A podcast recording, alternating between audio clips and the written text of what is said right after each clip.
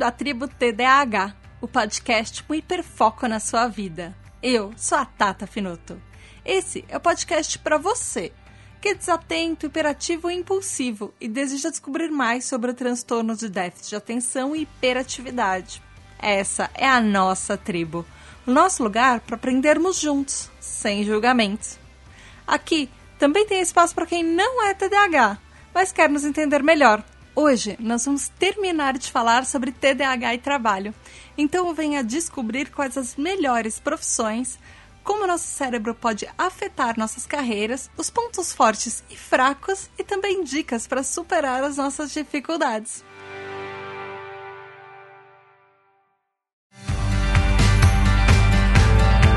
Olá, tribo, tudo bem? Aqui é a Tata Finoto e essa é a segunda parte do episódio sobre TDAH e trabalho, feito especial para o mês do trabalho. Esse tema, lembrando, foi votado pelos nossos TDAH Hypers. Eles que escolheram o que a gente ia falar esse mês. E você também pode ser um TDAH Hyper. Você também pode votar no tema do mês. Você pode fazer parte de um grupo exclusivo no WhatsApp, ouvir o seu nome nos episódios, receber cada episódio antes, participar das gravações contando as suas experiências. E também tem muito mais coisas. Por exemplo, nós temos metas para atingir e isso significa que nós vamos fazer muito mais episódios para liberar para vocês e episódios que são muito mais complexos, com temas falando de coisas muito importantes e que às vezes precisam de especialistas. E para fazer parte dos TDH Hypers é muito fácil. Você vai lá no apoia.se barra ou picpay.me barra Bom, tribo, vamos começar essa segunda parte do episódio. Como eu falei no episódio anterior, hoje a gente vai falar sobre uma das questões muito importantes para o TDAH, que é assumir ou não o nosso TDAH no ambiente de trabalho. A gente vai falar também sobre coisas importantes para empregadores e responsáveis de equipe e também um pouco sobre legislação.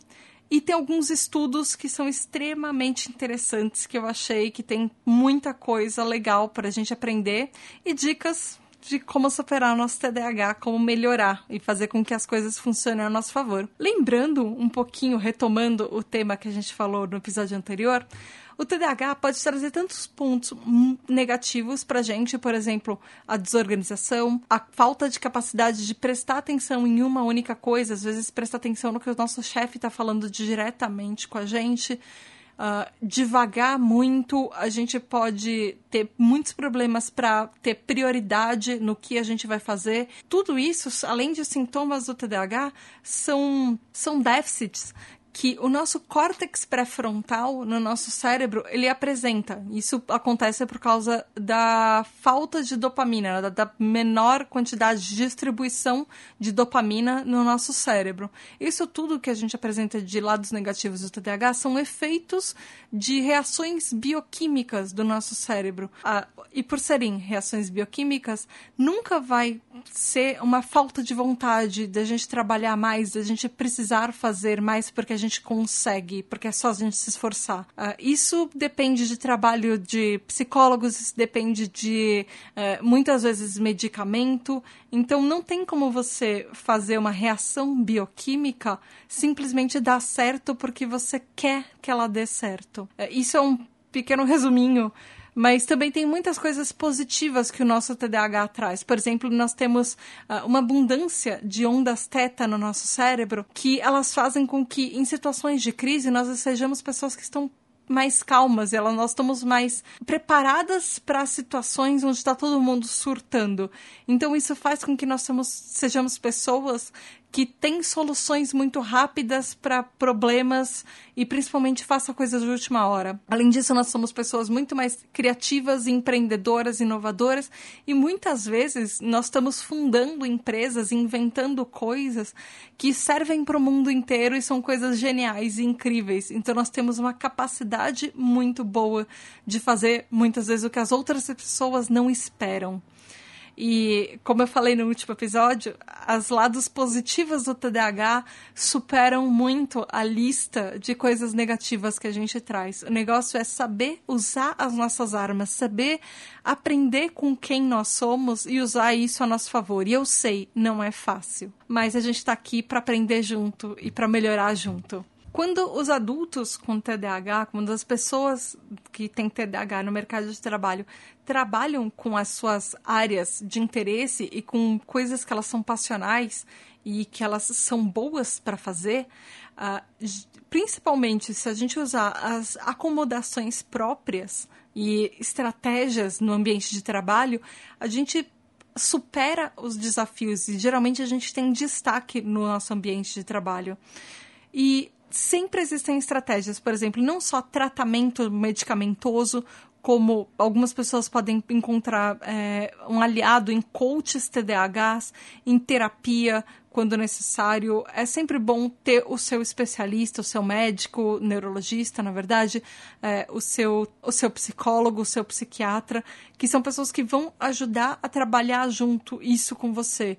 E também isso vai fazer, usando todas as estratégias ou algumas estratégias que você acha que melhor funcionam para você, isso vai fazer com que a gente tenha uma produtividade maior, inclusive comparado com alguns colegas que não são TDAHs, os nossos colegas neurotípicos. O negócio é descobrir o que, que funciona para gente e como que a gente pode melhorar esse ambiente de trabalho a nosso favor. Uma das questões que a gente recebe desde sempre na nossa tribo é essa questão de trabalho de ok, eu sou TDAH, e aí? Ou eu me descobri TDAH, eu fui recém-diagnosticado, eu devo contar para o meu chefe? Eu não devo contar para o meu chefe? Eu devo abrir isso para os meus colegas ou não? Que, que, o que, que eu faço? Bom, eu vou começar falando que não tem uma resposta.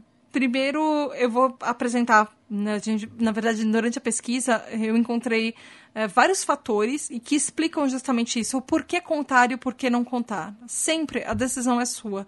Não existe uma resposta, não existe uh, uma coisa que fale, por exemplo, a Tata tem uma bola de cristal e fala que o melhor para você que tá aí do outro lado me ouvindo vai ser essa receitinha de bolo, porque não existe uma receitinha de bolo. Cada um sabe onde o sapato aperta. Uh, existem algumas pessoas que dizem, alguns especialistas em TDAH, que dizem que, por exemplo, se a sua medicação tá fazendo efeito, se você está sendo acompanhado e você tá usando estratégias para se dar bem no trabalho, para fazer as coisas direitinho, e você acha que talvez você não precise contar para o seu chefe, para sua equipe, é, talvez seja o melhor, porque algum, algumas pessoas acham que a visão dos outros sobre você, por causa do nosso transtorno, ela pode mudar. Uh, infelizmente, a gente sabe que até hoje o TDAH é um tabu, principalmente no ambiente de trabalho. As pessoas não só não entendem o que é o TDAH, mas vêm alguns resquícios de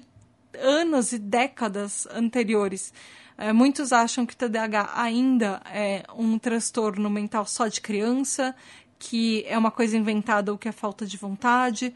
Então, tem muita gente que não abre o seu diagnóstico TDAH para os colegas e para as pessoas por medo de repreensão, por medo de que tenha outras pessoas que vão olhar para a gente diferente. Mas o negócio é que tem alguns outros especialistas de, sobre TDAH e que muitos deles são TDAHs, que falam que a gente pode estar tentando disfarçar e as pessoas que advogam que você deveria contar, elas falam que a gente tenta disfarçar, mas no fim, as pessoas que estão à nossa volta, elas já notaram, elas já perceberam que tem alguma coisa diferente com a gente. Elas só não têm um nome para isso ainda. Então, às vezes, ah, essas pessoas acham que é melhor contar porque você dá um nome a alguma coisa, que elas podem, na cabeça delas, estar tá inventando 500 mil motivações para isso estar tá acontecendo, para o TDAH é, tá tendo efeito, que, os efeitos que ele tem, os sintomas que ele tem. E os nossos colegas vão começar a pensar um monte de coisa na cabeça deles e inventar aqueles rótulos que a gente falou no episódio passado, que a gente é preguiçoso, que a gente não é competente, ah, que a gente está sempre atrasado. Fazer isso na cabeça deles. Então, muita gente acha, nas pesquisas que eu encontrei, que revelar o diagnóstico de TDAH pode ser um ponto a seu favor, porque você pode ter uma conversa mais aberta com, seu com seus colegas e com o seu chefe para tornar o ambiente de trabalho mais adaptado a você e para informar o que, que isso significa para as pessoas que estão à sua volta. E se eles tiverem um erro, se eles entenderem sobre o TDAH errado, você tem uma abertura para educá-los sobre isso. Mas, de novo, essa é uma velha, na verdade, é, premissa de várias lutas de minorias. Você não é obrigado a estar tá educando as outras pessoas sobre a sua minoria, sobre quem você é, sobre como agir certo com você. Isso depende de você, isso depende de cada um. Às vezes, eu sei que deve encher o saco as pessoas ficarem explicando que TDAH não é só coisa de criança, TDAH não é necessariamente porque você é uma pessoa com que falta inteligência ou que você é um gênio superdotado, que o TDAH é decorrente disso. Tem um monte de coisas que as pessoas já ouviram falar alguma vez na vida. Uau, o TDAH é uma invenção da indústria é, farmacêutica para vender remédio. Todo mundo que é TDAH já ouviu essas coisas pela vida. E como a gente já ouviu, todas as pessoas que estão à nossa volta ouviram igual e talvez várias outras coisas. Então não é necessariamente uma obrigação que a gente tem educar cada uma dessas pessoas. Então isso pode ser uma coisa cansativa, pode ser uma coisa que a gente escolhe talvez não revelar por causa disso, mas ao mesmo tempo é um início de conversa de peito aberto que a gente tem para tentar ensinar as outras pessoas e quebrar um preconceito que às vezes elas nem sabem por que, que elas têm. Outro fator, que é um fator importante, que algumas pessoas argumentam, alguns estudos que eu achei argumentam, que porque a gente talvez devesse uh, revelar que nós temos TDAHs no ambiente de trabalho, é para pro se proteger legalmente. Porque o TDAH, ele, pelo menos uh, nos Estados Unidos, e não só nos Estados Unidos, mas uh, no Reino Unido também, no Brasil, e tem vários países que ele está protegido por lei. Na verdade, no Brasil, não necessariamente ainda.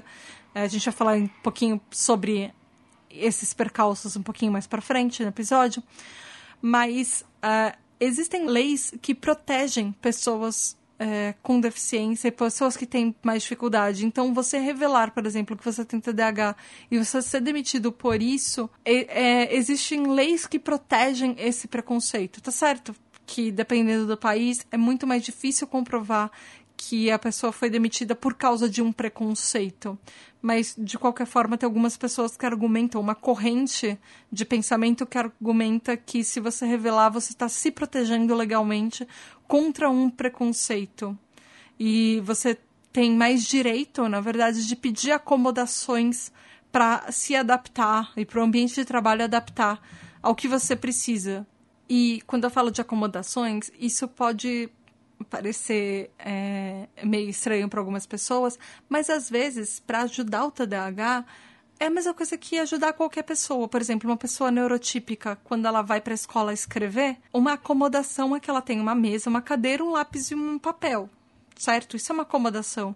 Às vezes, para o TDAH, são coisas muito simples que para as outras pessoas neurotípicas não, não vão fazer diferença e para a gente vai fazer toda a diferença do mundo para se a gente vai poder trabalhar de um jeito bom pra gente, se a gente vai poder conseguir ser produtivo, por exemplo.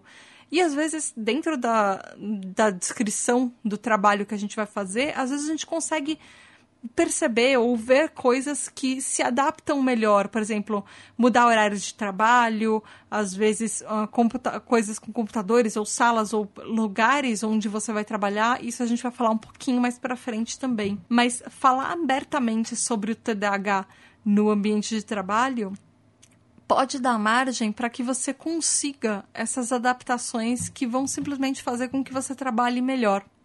Por outro lado, tem muita gente que não fala abertamente sobre isso justamente pelo medo de ser discriminado, por ser julgado, ou porque muita gente tem aquela sensação como se ela não devesse precisar de ajuda, que ela não devesse pedir por acomodações para o nosso transtorno. Isso ainda é uma luta interna que a gente tem. A gente não. Não existe uma resposta. A gente cresceu ouvindo que a gente precisava se esforçar um pouco mais. Então, pedir para uma outra pessoa, se a gente pode fazer, de repente, alguma coisa, mudar nosso horário de trabalho para trabalhar num, num ambiente um pouco mais calmo, ou ficar um pouco mais isolado de um ambiente que é muito barulhento, isso às vezes a gente percebe como se a gente não conseguisse ser igual a todo mundo. E que isso tornasse nos tornasse pessoas inferiores, mas não é. A gente só tem necessidades diferentes dos outros.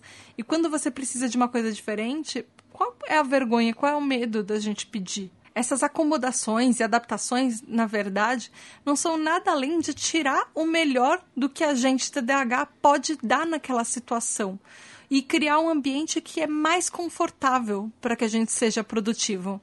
As acomodações, elas geralmente são individuais, ou seja, cada TDAH a gente é diferente. Não existe, por exemplo, o que funciona para o TDAH da Tata, o que funciona para o TDAH do ouvinte que está ali do outro lado os nossos TDAHs em si, a combinação de coisas que a gente apresenta no TDAH, elas vão ser únicas.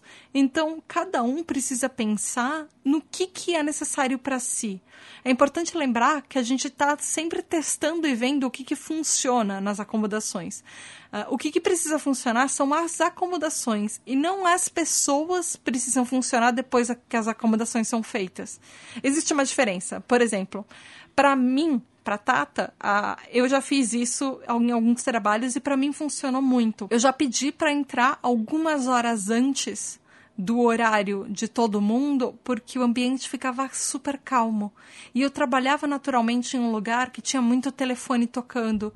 Então, com isso, eu conseguia me concentrar mais para fazer o meu trabalho. E eu já começava antes de todo mundo, e aí eu dava um gás naquele começo de trabalho. E quando as pessoas começavam a chegar no horário normal, eu já estava hiperfocada nas coisas que eu precisava fazer. Isso para mim era uma adaptação que o ambiente de trabalho na empresa que eu trabalhei uma vez que eu consegui fazer isso, para eles não foi nada demais. Eu entrava mais cedo, eu saía mais cedo, eu fazia os, as minhas oito horas de trabalho e tudo bem, para eles ok. Isso você percebe, essa é uma coisa que a acomodação se adaptou a mim. Não foi o contrário, não foi do tipo, ah, é, eu vou colocar a sua mesa isoladinha aqui e se você não der certo aqui, a gente não sabe mais o que fazer com você. Fui eu que decidi, fui eu que vi qual o que, que eu precisava. Se eu tentar mudar, por exemplo, o horário e perceber que aquilo não fez diferença para mim, o que não funciona, eu preciso ter o Uh, eu preciso ter a opção de mudar de novo e falar: não, isso não deu certo, vamos tentar alguma outra coisa, vamos conversar. E poder falar isso abertamente, às vezes, para um responsável, para um chefe. A diferença da acomodação é entre você poder ser bom no seu ambiente de trabalho e de repente achar que você nunca vai acertar. Que é aquela sensação que o TDAH tem. Às vezes a gente está naquela corda bamba entre um lado, a gente acha que nossa, a gente é super bom nisso, a gente manja tudo sobre aquele, aquela profissão, aquela carreira, e a gente está arrasando.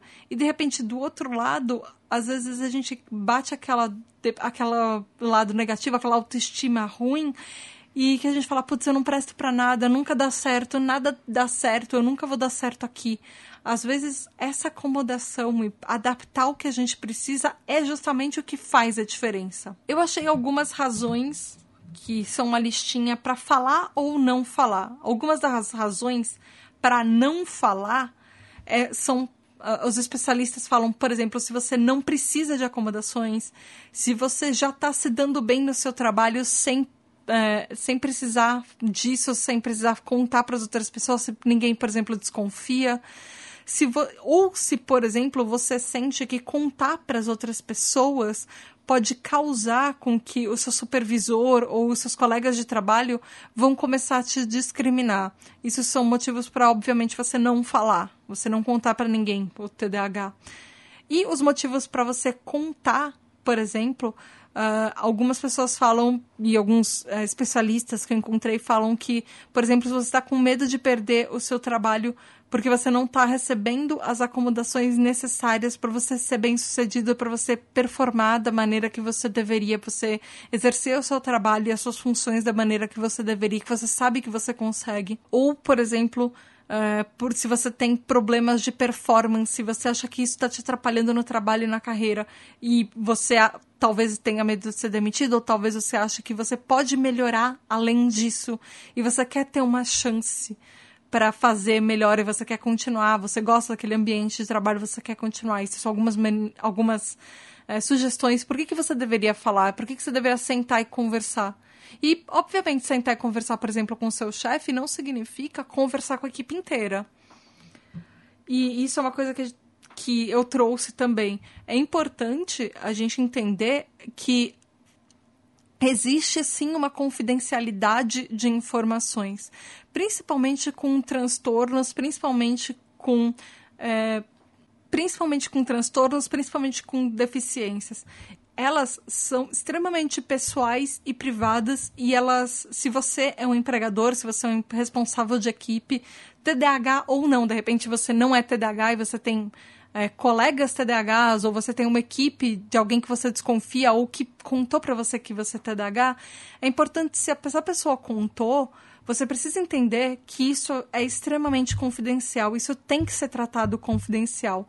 Esse é o tipo de informação que você pode ser legalmente é, acionado, você pode ser talvez processado, se, você, se uma pessoa em confidencialidade te contou que ela tem uma, um transtorno mental e você falou para a equipe inteira, por exemplo, isso você é, é, tirar a liberdade de uma pessoa. Se você em confidencialidade, se você conta para uma pessoa da sua confiança, você TDAH, que você tem TDAH, e ela sai espalhando isso para outras pessoas, uh, talvez por uma necessidade de acomodação ou por qualquer outro motivo que seja, uh, contar isso para outras pessoas que não quem estava naquela conversa pode ser sim passível de uma ação legal.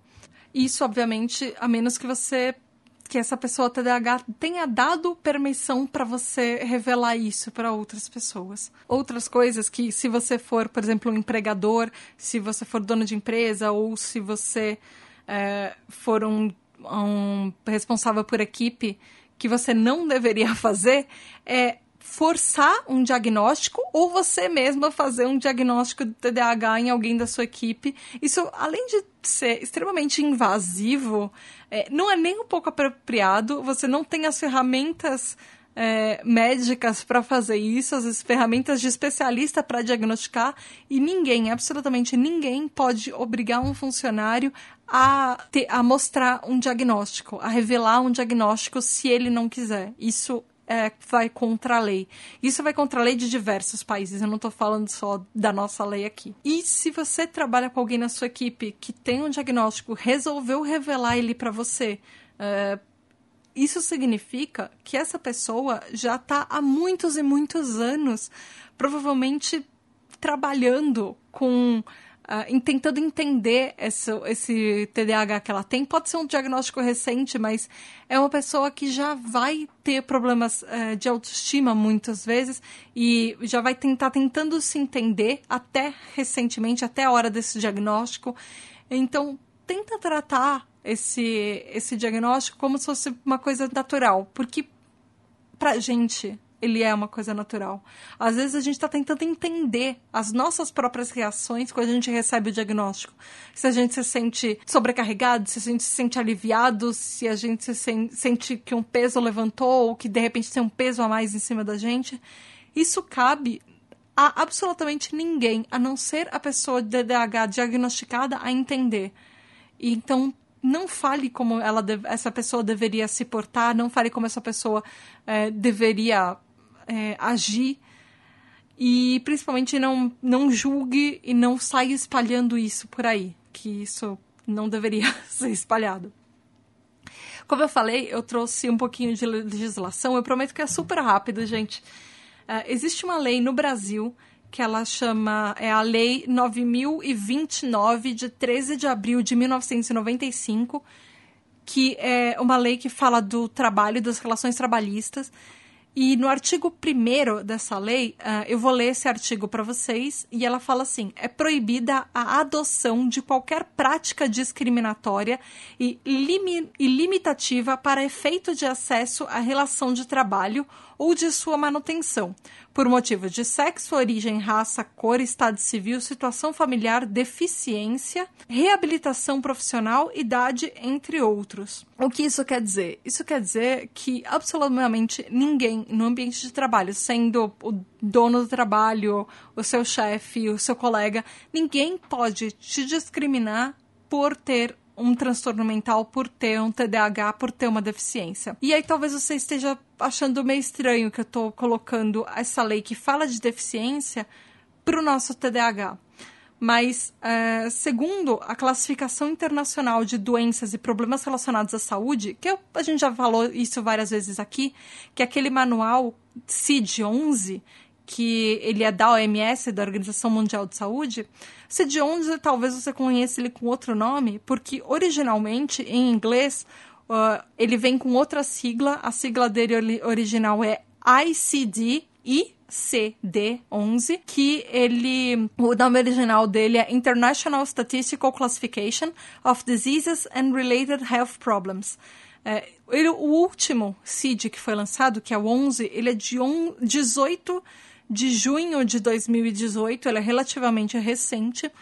E nesse CID, o TDAH está agrupado nos transtornos de neurodesenvolvimento, junto, por exemplo, com o TEA, que é o transtorno do espectro autista. TEA, a gente sabe que ele é um transtorno mental que ele está classificado, segundo a lei brasileira, com outros transtornos mentais dentro da lei de deficiência.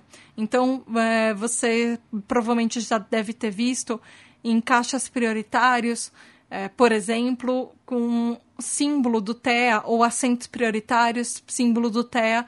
Isso significa que pessoas com TEA têm direito à lei de pessoas com deficiência. E isso torna com que o TDAH, por estar na mesma classificação e na mesma chave, o TDAH também deveria ter direito a essa lei. O que acontece é que pelo CID-11 ser de 2018, existe um prazo até, se eu não me engano, 1 de janeiro de 2022, que a OMS, a Organização Mundial de Saúde, deu para todos os países no mundo se adaptarem a esse CID-11, as novas classificações. Ou seja, talvez a partir de 2022, 1 de janeiro, nós consigamos ver uma mudança mais efetiva da nossa lei que pode incluir o nosso TDAH a ter direito a as acomodações de deficiência que a gente deveria ter direito. Mas, de repente, se você conversar no seu ambiente de trabalho, se você conversar talvez com pessoas muito mais entendidas do que eu em legislação e em direito, talvez você consiga que adaptações sejam feitas. Eu sei que muitas escolas, universidades e alguns ambientes de trabalho, inclusive, já fazem algumas adaptações. E quando eu falo adaptações, às vezes são coisas muito simples. Eu encontrei alguns estudos, não foram vários, mas foram alguns estudos. Faltam é, vários outros estudos é, para serem feitos sobre esse assunto, mas eu achei umas coisas bem interessantes, algumas coisas meio tristes. É, a primeira, primeiro estudo que eu achei que eu queria trazer para vocês, é, ele fala um dado meio triste que ele fala que em média uh, um, um, estudo de, feito com pessoas recém-formadas em faculdades, ela mostra que pessoas com TDAH ganham aproximadamente, esse estudo é americano, então ele está em dólares, aproximadamente 4.300 dólares a menos por ano do que pessoas neurotípicas. Isso significa que por mês a pessoa ganha, em média, 360 dólares a menos por mês do que um, comparado com uma pessoa neurotípica. E pessoas com TDAH têm muitos outros desafios no trabalho, no ambiente de trabalho. Uh, frequentemente associados com impulsividade.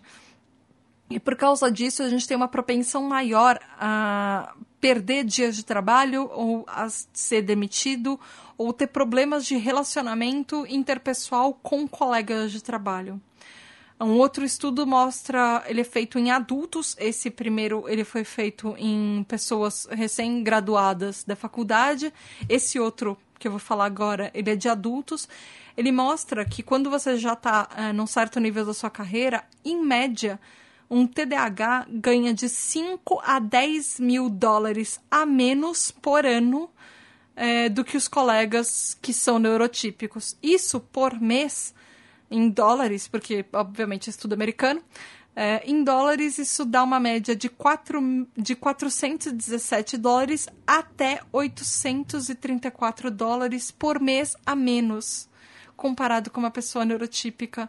E isso é uma grande injustiça. Você está penalizando uma pessoa praticamente por ela ter um cérebro diferente. Isso deveria ser inconstitucional em qualquer país. Eu achei um estudo interessante também que ele chama Report into Socio-Economic Impact of ADHD, que ele a gente consegue traduzir como relatório sobre o impacto socioeconômico do TDAH. Ele foi feito é, em 2018 no Reino Unido e ele fala que adultos com TDAH têm menor propensão a ter um trabalho pago, eles chamam de full-time paid job, que seria um trabalho de tempo integral pago, ou seja, a pessoa que trabalha, por exemplo, 8 horas por dia, 40 horas por semana, que as pessoas TDAH têm muito mais chance de não ter esse tipo de trabalho. Isso significa que a produtividade das pessoas TDAH no trabalho pode ser reduzida e isso pode significar também que o TDAH nesse estudo ele mostra que ele é associado com uma falta de planejamento de carreira. Além disso, uma falta de produtividade dentro do ambiente de trabalho, aumento de instabilidade no trabalho. E esse estudo mostra que pessoas com TDAH têm uma chance 15% maior de serem indivíduos que precisam de algum tipo de auxílio do governo para poderem subsistir, para precisar sobreviver. Então, precisar receber algum auxílio monetário do governo, porque muitas vezes elas não conseguem manter o trabalho, ou elas ganham muito pouco, elas estão sempre trocando de trabalho. E os salários são muitas vezes baixos, ou a carreira não foi planejada. Já a OMS, ela tem um outro relatório, um outro estudo, é, que ela foi feita com 10 países e essa pesquisa mostra que pessoas TDAHs no mundo, é, nesses 10 países, é, existe uma perda de produção de trabalho que resulta em 143 milhões de dias perdidos de trabalho devido ao TDAH. Uh, isso somando, obviamente, todas as pessoas do mundo que, que eles computaram nesses 10 países dessa lista de produtividade. E a média de pessoas com TDAH que tem dias que elas faltam no trabalho por ano é uma média de 8,4 dias por ano que as pessoas faltam no trabalho por causa do TDAH ou por causa de sintomas ou comorbidades relacionadas ao TDAH. Isso significa que esse dia, que esses dias de falta de trabalho, uh, eles diminuem a produtividade e a qualidade do trabalho.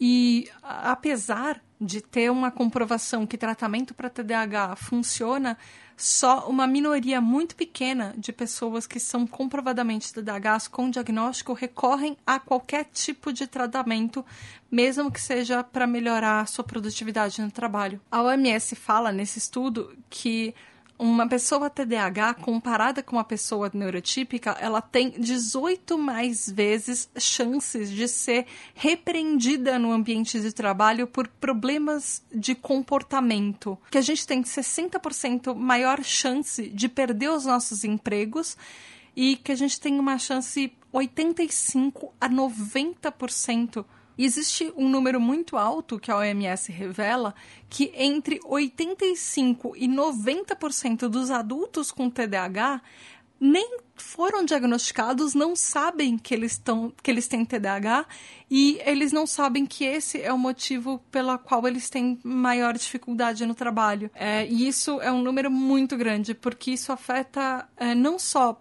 individualmente, mas coletivamente. Isso não afeta só a pessoa que está trabalhando e não sabe que ela é TDAH, mas como as nossas estatísticas para poder saber quantos realmente TDAHs existem no mundo. para saber quanto nós somos, como uh, lutar pelos nossos próprios direitos como uma força de uma minoria, de uma coletividade. O último estudo que eu trouxe para vocês ele é o maior de todos, ele é um estudo super longo e eu achei extremamente interessante porque para mim ele tem a resposta de várias perguntas que eu tinha quando comecei a fazer essa pauta.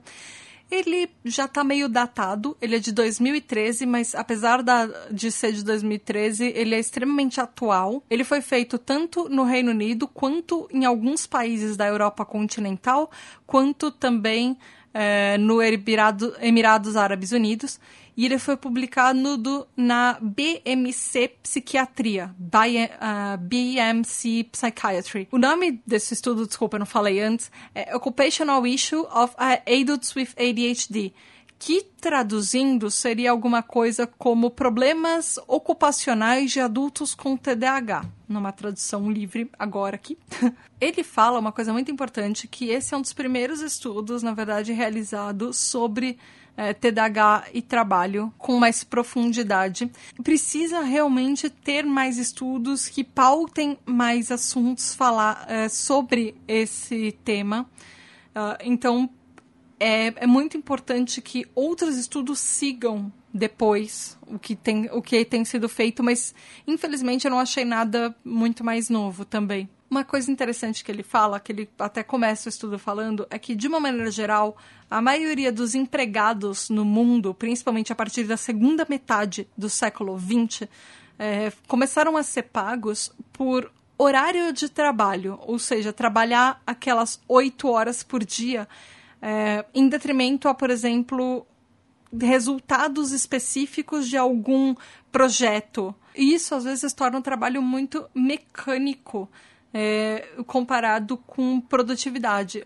O que significa, traduzindo, é que às vezes, muitas vezes a, a gente é pago para estar tá naquela mesa de trabalho, naquela cadeira sentado ou naquela função durante oito horas por dia. E não independente se você está produzindo muito ou se você está produzindo pouco. E isso, essas regras organizacionais, muitas vezes, é, para um adulto com TDAH, não necessariamente condizem com o que a gente o que a gente vê como sucesso ou com a nossa busca por sucesso, porque muitas vezes a gente produz muito durante um período curto e durante o resto do período a gente às vezes fica meio que sem o que fazer ou fica mais atrapalhado.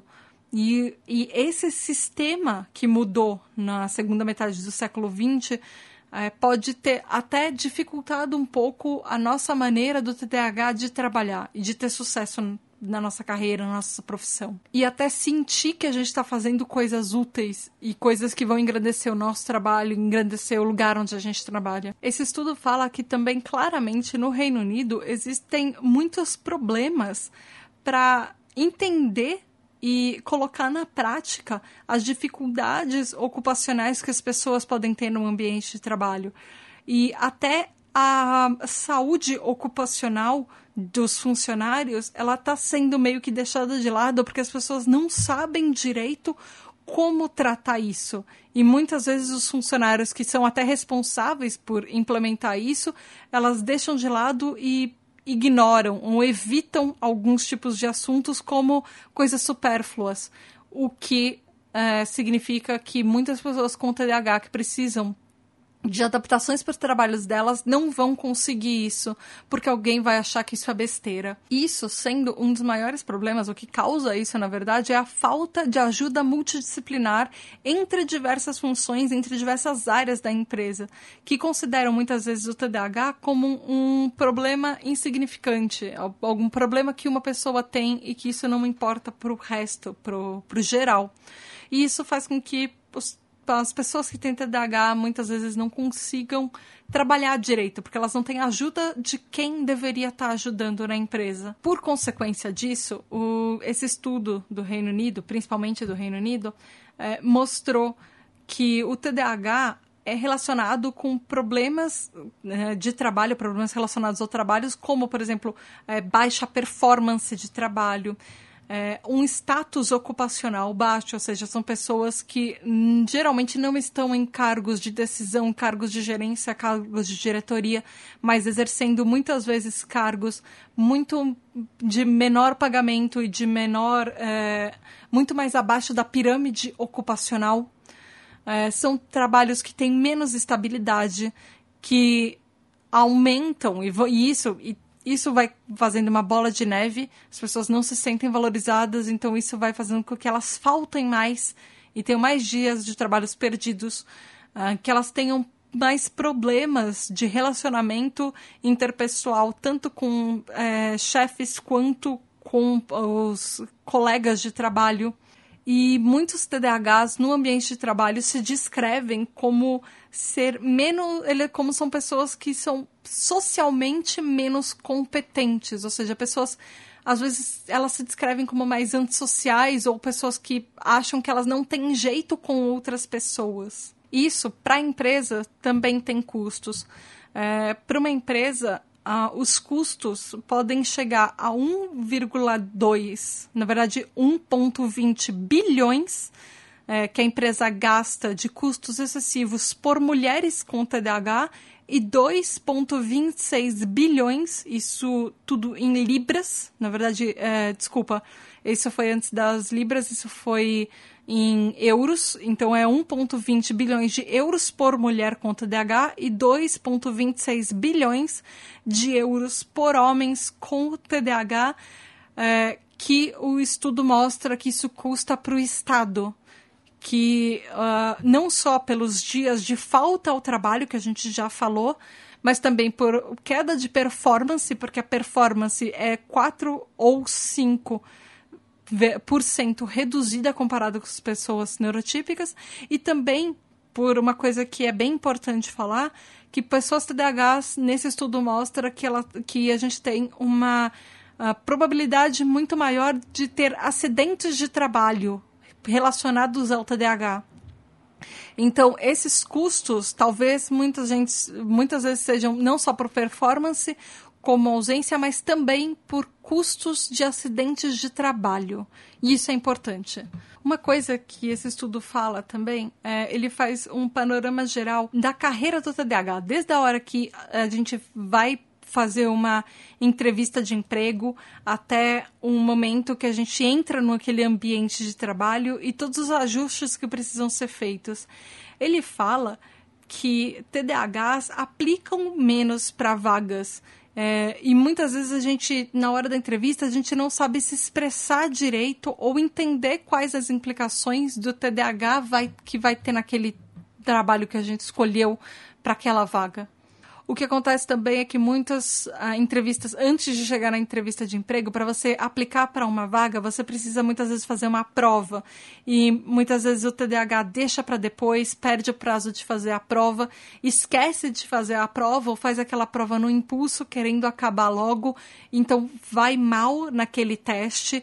É, isso pode causar um pânico profundo tanto da necessidade de fazer o teste quanto toda aquela tensão de estar tá desempregado, precisar fazer aquilo e precisar ir numa entrevista e se arrumar para entrevista e chegar na hora.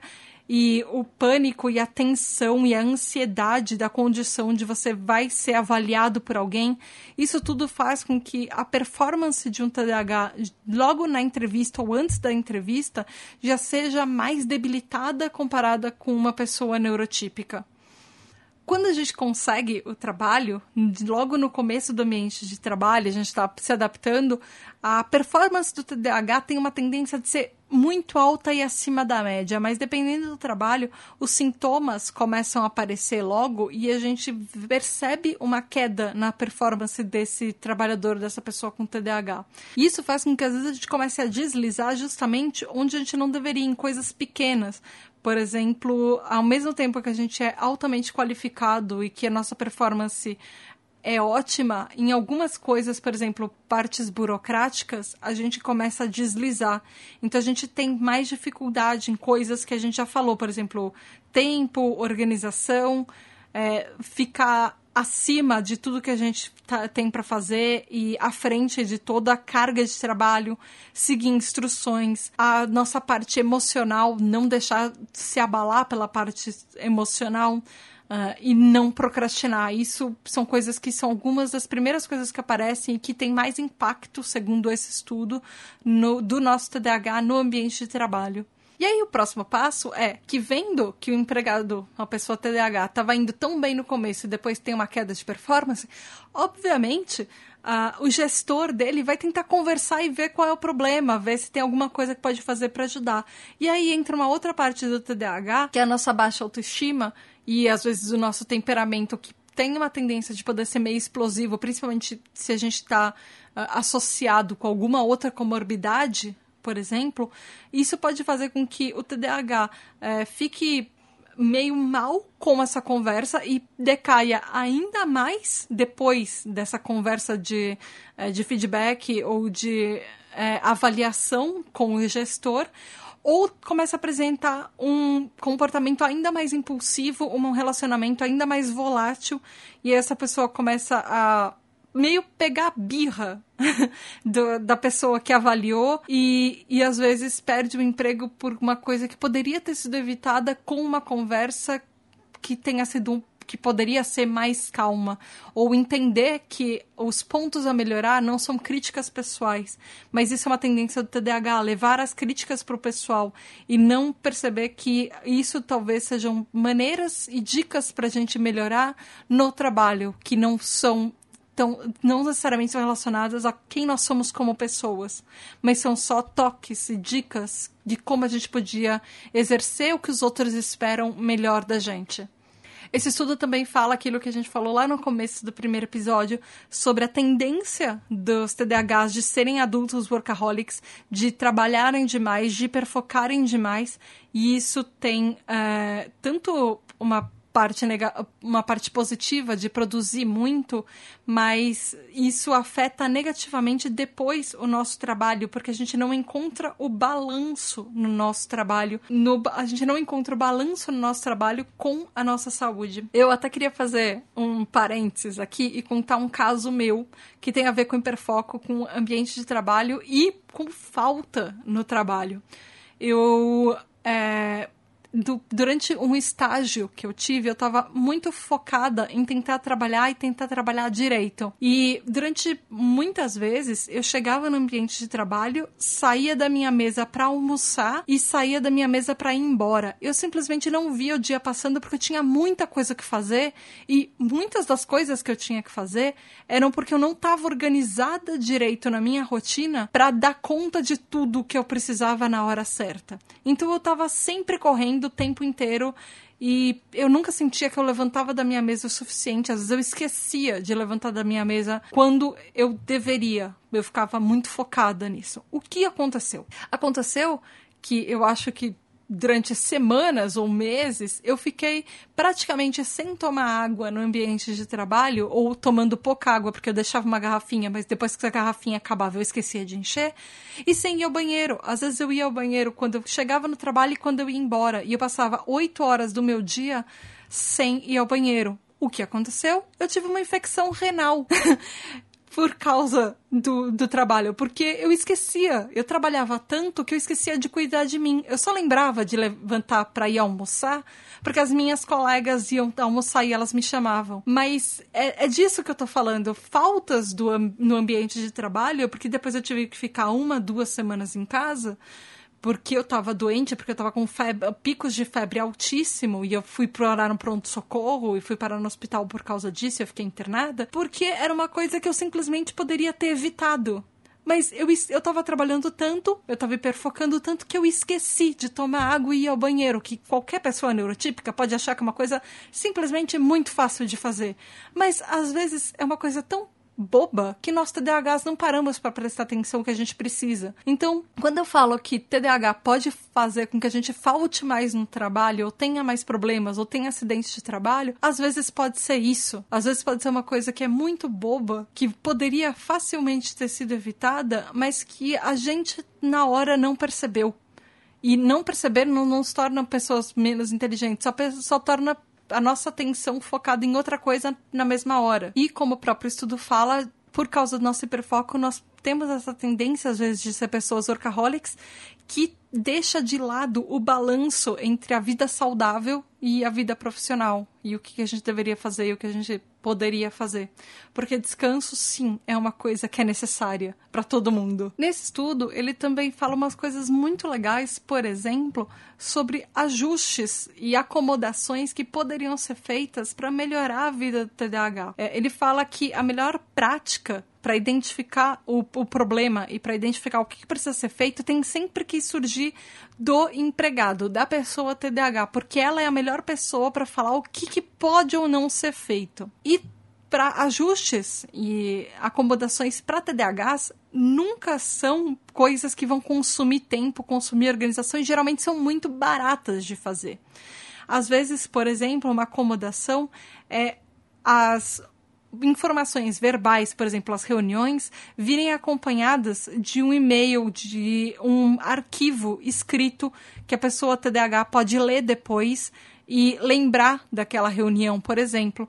Isso porque a nossa atenção durante o tempo da reunião pode se dispersar e a gente vai esquecer das coisas que foram ditas ou de pontos, ou uh, fazer isso, por exemplo, em, em bullets, em fazer em tópicos para as pessoas, para a pessoa que está lendo, entender o que, que, foi dito, qual é a função dela, o que, que ela precisa tirar dali, o que, que ela precisa fazer. É, algumas coisas simples, por exemplo, diminuir o número de lixo e o número de bagunça na mesa, é, desligar as notificações de e-mail e mensagens de texto e alertas.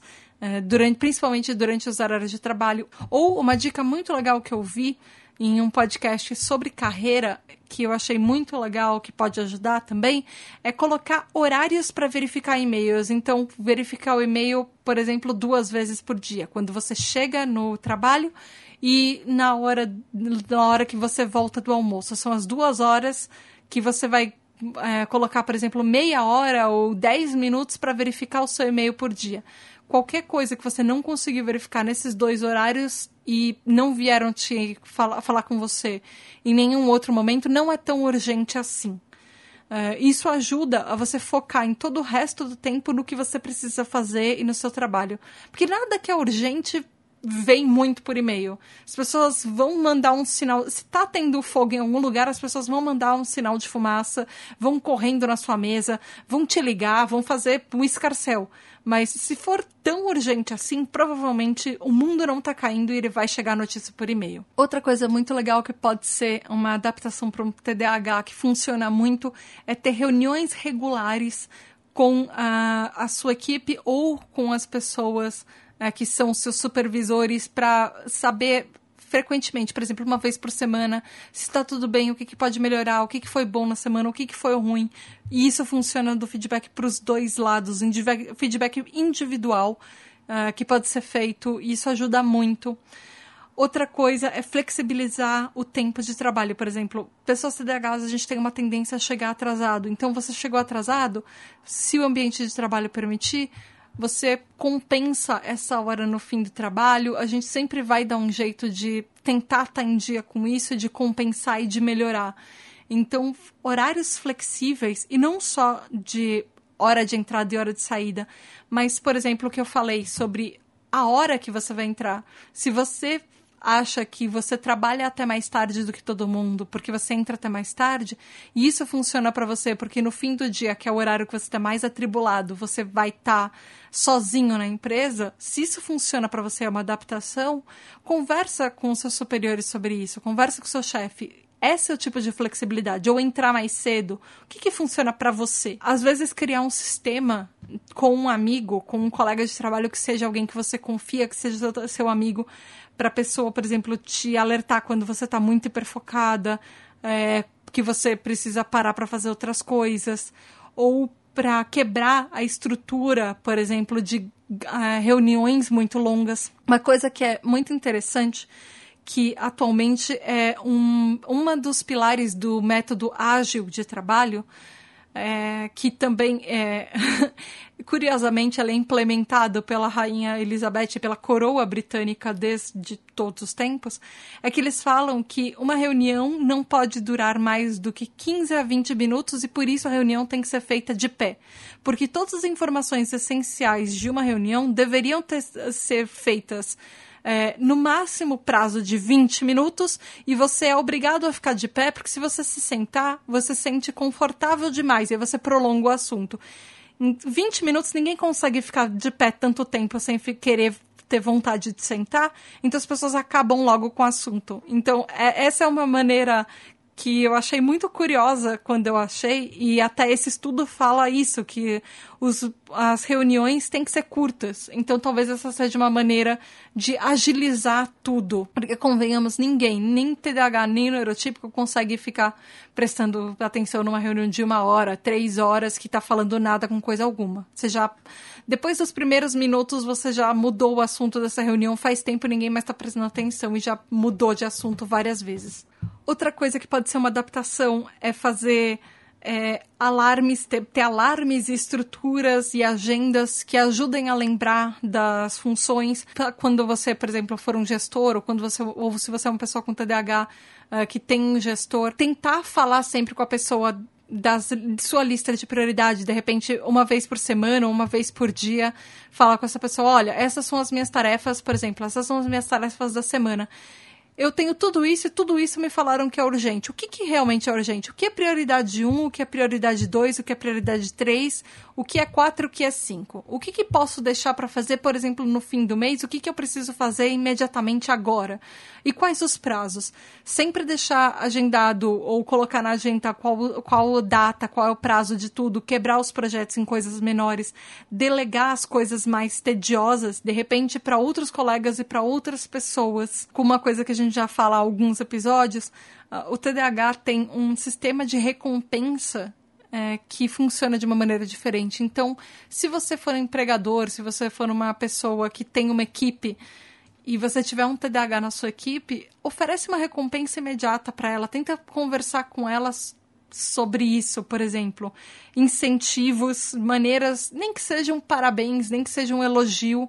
Isso vai fazer toda a diferença na vida desse TDAH, na nossa vida como TDAH, de que a gente vai se sentir mais produtivo. Além disso, eu trouxe algumas dicas, mas como a gente já passou bastante do horário, eu vou falar algumas coisas interessantes que eu achei rapidinhas, é, de dicas que a gente pode melhorar, porque esse estudo foi muito completo, então eu acho que várias coisas a gente já falou que eram importantes. Uma coisa que eu achei interessante, por exemplo, é se você é uma pessoa hiperativa ou se você é uma pessoa que gosta de se mover e andar, tenta evitar, por exemplo, mensagens de e-mail, mensagens é, por vias eletrônicas, WhatsApp, enfim. E se você puder, vai falar pessoalmente com as outras pessoas, vai fazer uma reunião no café da empresa, de pé. É, isso ajuda a melhorar a impulsividade, na verdade, também a hiperatividade. Tenta quebrar um pouco a rotina, quebrar de uma maneira, por exemplo, não fazer todas as coisas sempre na mesma hora e do mesmo jeito. Inventa algumas coisas que vão tirar você da sua zona de conforto durante o dia que seja tomar um café numa hora diferente, por exemplo. Conhece o seu TDAH, é sempre importante ter informação e saber o que funciona para você, fazer, saber o que, que você pode melhorar do seu ambiente de trabalho e como você pode fazer com que as outras pessoas te ajudem a melhorar isso procura um tratamento, procura um psicólogo, procura um neurologista, procura um tratamento que funciona para você, porque principalmente se você está sentindo que você está tendo muita dificuldade no trabalho, talvez seja a hora de falar um especialista. Sempre é bom a gente que é TDAH ter algum especialista que acompanhe a gente. E a última dica que eu achei muito interessante, que eu estou fazendo isso nesse momento e eu não deveria, porque está aqui nas minhas dicas e aparentemente eu não prestei atenção, não é só mais uma coisinha. É exatamente isso. Sempre a gente com TDAH vai ter achar que, ah, é só mais isso que eu tenho que fazer, é só mais aquilo que eu tenho que falar, é só mais um minutinho. O só mais um minutinho, só mais uma coisinha, só mais um pouquinho, é um impulso que a gente tem que tentar parar e tentar ver se, se é hora daquilo, é hora daquilo. Se não é, a gente pode deixar para depois, a gente pode fazer outra hora Uh, isso vai ajudar que a gente fique menos atrasado, que a gente perca menos o horário, que a gente perca menos os prazos.